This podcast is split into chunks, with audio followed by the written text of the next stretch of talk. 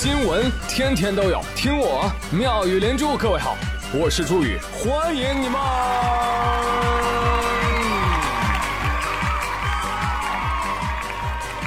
谢谢谢谢谢谢各位的收听啦！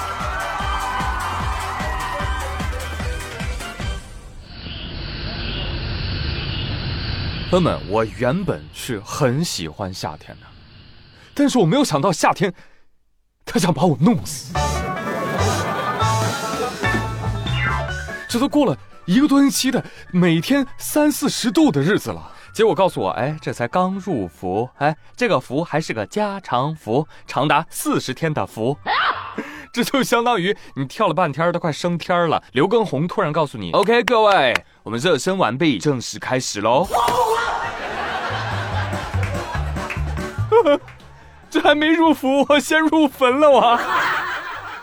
我听说啊，三体人花费四个世纪抵达中国，一下飞船，哎呦我，比我母亲还热呢，骂骂咧咧坐飞船又回去避暑去了。真的，这个夏天啊，有的福不要也罢。那具体有什么福呢？哈，比如浙江有一个网友就发微博说了，从菜市场买了虾，拎到家发现熟了三只虾。什么福？节能福，哎，节省了燃气费。浙江的朋友们，出门一定要记得随身带点盐，带点孜然，带点辣椒面儿。那这样呢，大家见到你就会夸，哇，真香。只要你不怕死哈，你以后可以在大中午头，在柏油马路上做饭，是吧？你煎一块牛排呀，煎个鸡蛋啊，煎一个自己呀，是吧？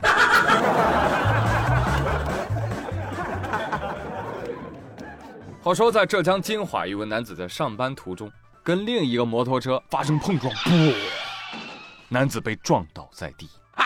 但就在他倒地瞬间，哎呀呀！哇，他竟然被烫了起来！哇，只见他一个鲤鱼打挺。捂着胸口就往一旁的树荫底下窜去，随后躺倒在树荫底下。事发之后，男子被立即送往医院。经过检查，这场事故竟然导致该男子数根肋骨断裂，目前还在进一步治疗当中。哎呀，看过这个视频的都笑了啊！不幸，他好笑。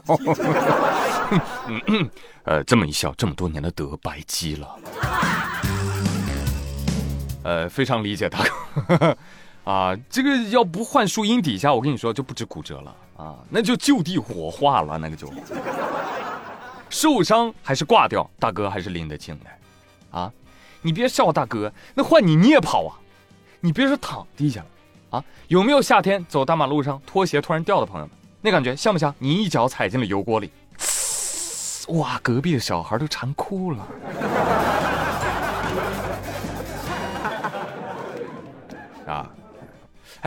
突然有一个福至心灵的发问，朋友们，冬天有暖宝宝，那夏天为什么有凉宝宝呢？对呀，哎，相关厂家能不能开发一下呀？有没有说，哎，怎么没有啊？干冰啊！我真的会谢，四十多度天我被冻伤，你敢谢？好了，不开玩笑了，提醒，在这个世界，在夏季还得。参与户外高强度体力劳动的朋友们，一定要注意降温补水，防范中暑，好吗？呃，如果出汗太多的话，也建议补充一点盐分和糖分，是吧？以免电解质失衡和低血糖。啊，既然夏天都来了，像什么运动饮料、冰可乐啊、雪糕，该吃吃，该喝喝，千万不要把自己热着了，知道吧？我们要给夏天一点应有的尊重，好吧？毕竟。你我的命没有蒜那么硬，蒜有多硬？硬到可以把刀刚断。今日，张小泉客服称菜刀不能拍蒜，登上了热搜。哈哈，起因就是广州有一个女子在网上买了那个张小泉的刀，买回家之后做菜的时候拍蒜啊，结果啪，蒜轻伤，菜刀死了。两截儿了，啊！消费者就拍着图片去问了客服：“哎，你们这个刀好离谱哦！我拿它拍蒜，它都能拍断啊！啊，对不起，非常抱歉给您带来这样的体验，但嗯，确实是这样的我从来就没有见过这么脆弱的刀。喂，你发这个图给我什么意思啊？就过了九十天不管了是吗？啊，不是的亲，我们这把刀呢，就是不建议您用来拍蒜的。刀不能用来拍蒜吗？不能的哦。哎呀，这个产业确实是升级了哈！我记得以前那个断刀门是那个啥啊，德国两个人品牌是吧？啊，德国两个人说，哦，我们德国人用刀的时候没有拍蒜的习惯，所以设计的时候就没有考虑到。哦，sorry。OK，那德国人这个解释呢，我姑且就放过去。那我想问一下。那你张小泉设计的刀，不考虑一下中国人要用来拍蒜吗？连拍蒜的场景你都不考虑的话，你做什么中式菜刀啊你？啊，那跟进口货有什么区别？啊，更离谱的是，客服捅了企业一刀，总经理呢怕捅的不深，我再来补一刀。结果呢，有人就扒出了张小泉总经理夏前良此前在接受采访时的言论。他说：“中国人用刀的方法是错误的，人家米其林厨师就不这么切。你是个什么玩意儿？你学了几十年的切菜是错的，你切菜怎么切的？你这样切的。所有的米其林厨师都不是这样切的。为什么米其林厨师切的肉片更薄，黄瓜片更透明？是因为它前面有个支点，支住了那儿以后这么切的，它的振幅就小，所以它切的薄，切的快，你切的厚，切的慢，是不是脑补很有道理？要的就是这个效果。”中国人的菜刀都是这么方方正正的，我们把前面那个头变成这样斜过来。那个时候国内没有这样的刀的，那不是设计感，那是消费者教育。我会跟你讲五十。我们整个行业一把菜刀一年卖出一万五千支，叫做爆品。鬼冢是什么概念呢？平均一年一百万支，所以整个行业就把它称之为了中国刀王。放屁！你说的整个行业指的是你们家吗？夏总啊，你这个逻辑真是荒了个大谬了，我帮你分析分析啊。这米其林厨师不这么切，所以我就不能这么切了吗？我刀切我菜，我抛起来凌空切都不关你的事儿。那我的切法跟隔壁吴老二的切法也不一样。那我管过吴老二吗？我说，哎，吴老二，你那个切法不对啊，你跟我学，这不有病吗？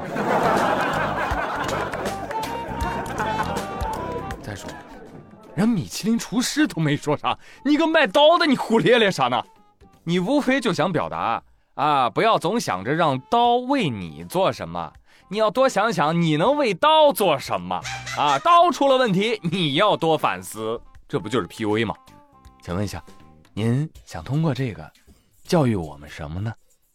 您能教育我们什么呢？您配教育我们什么呢？二三 A 吧，十三把，您配吗？您不配。哎呀，什么您配呀？您配个几把？第三点，跟你讲正经的，这位夏经理呢所说的其实是西餐常见刀法炸切和中餐常见刀法跳刀的区别，但是这两种切法真的不能相容吗？大错特错！有米其林厨师就站出来了，表示说：“哎，这位董王，请你不要代表我们行业好吗？这两种切法在中西餐当中都有出现，压根儿就没有优劣之说。所以明白了吧，朋友们？”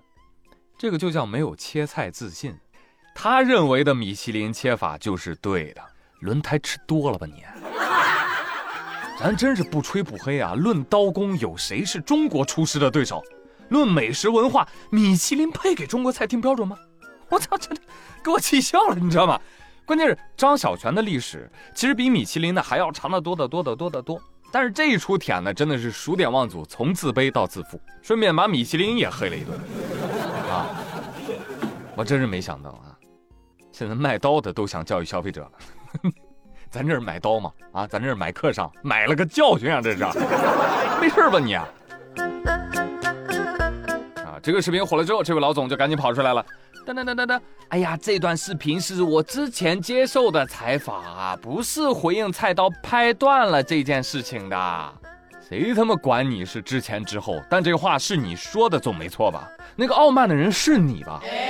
啊，原本我以为这只是一把刀的质量问题，现在看来，我跟你说，就是企业发展方向与理念歪了。